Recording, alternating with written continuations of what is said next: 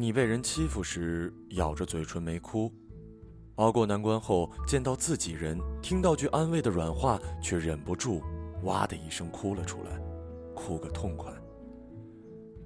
类似经历大概非我一人所有。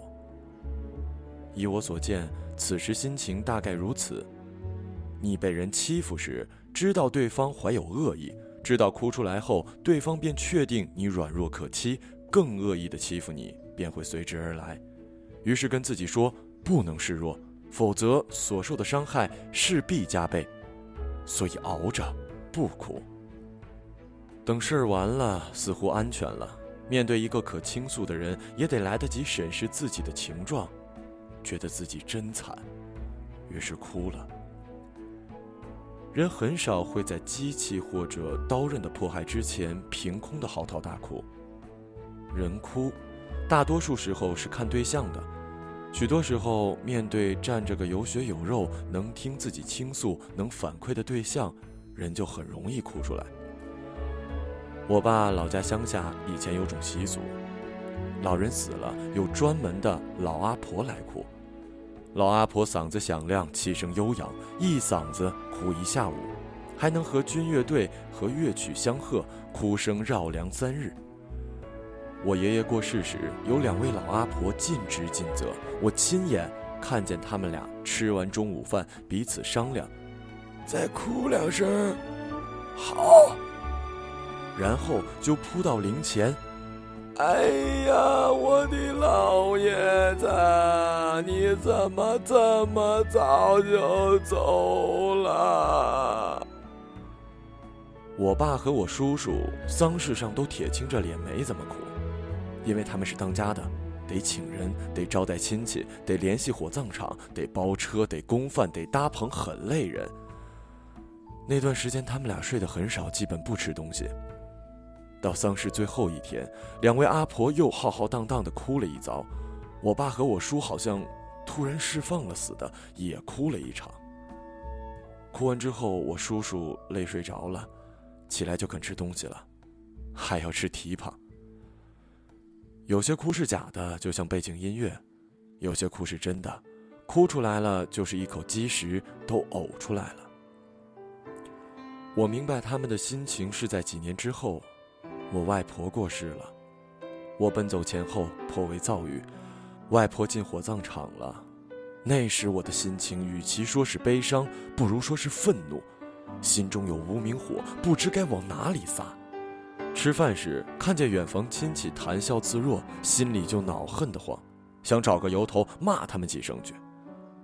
虽然知道这些亲戚八竿子打不着，肯来吊丧已是情分，但就是觉得。想找事骂骂。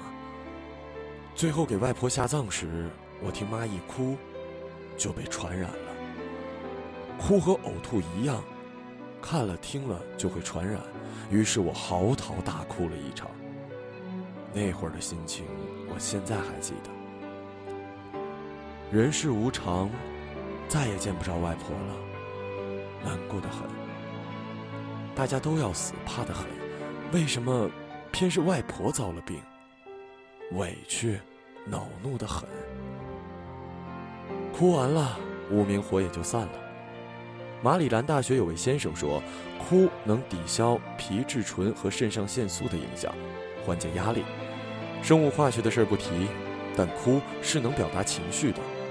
委屈了，为什么偏偏是我要表达出来？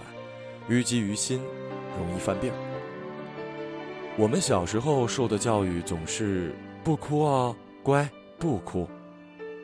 江南小孩小名普遍叫“囡囡”，妈妈总会说：“哎呦，囡囡跌跤了，不哭不哭，都怪这台阶台阶坏，囡囡不哭啊。”这招数哄小孩很有用，如果仔细想，会发现家长的逻辑是这样的：小孩哭代表有事儿。只要小孩不哭，就代表平安无事，所以只要小孩不哭了，就没事儿了。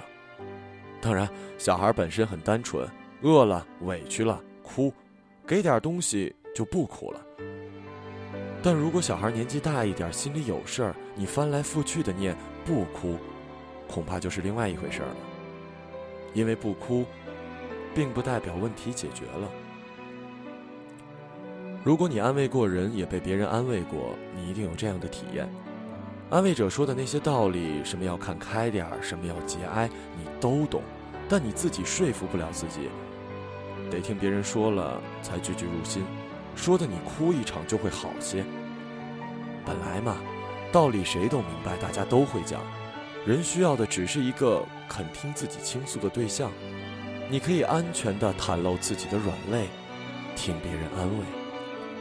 实际上，在我看来，当一个人，尤其是成年人，遭遇不幸、压力极大的时候，安慰他不哭，叫他别伤心，都不顶用。如果对方遭逢大变，不哭不伤心，很坚强，那是他的本分，但这并不代表问题获得了解决。就像相声段子里的一样，富人发愿，方圆二十里不能见到一个穷人。有一天。真见着穷人了，一捂眼睛，快把这人给我拽走！我心都碎了。同理，当一个人难过时，你不能单纯的要求他不哭，然后让他铁青的脸，把不安和委屈憋在心里。一个人经受灾难之后，心情普遍如下：害怕，害怕自己或亲人受伤，害怕自己崩溃，害怕灾难重来，无助感。觉得孤独，前途茫茫，软弱无力，委屈，愤怒，为什么偏偏是我？为什么你们不帮我？失望和希望交替出现，总是贯穿其中，总是委屈，为什么偏偏是我倒霉？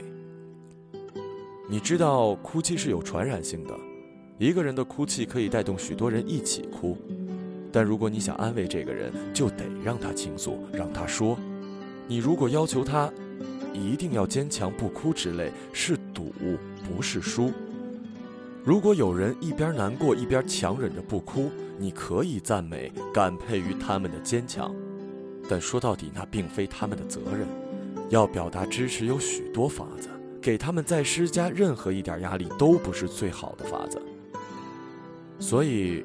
如果你真的要安慰或者支持一个遭遇了厄运的人，说不哭要坚强之类，很像是在下意识的摆家长范儿。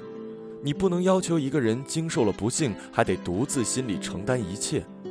如果你诚心想安慰一个人，可以考虑这么告诉他：你可以哭，你可以悲伤，你可以不坚强，你可以说你多难过、多害怕、多委屈。在我面前，做这些是安全的。这些我都听着，而且愿意帮你想辙。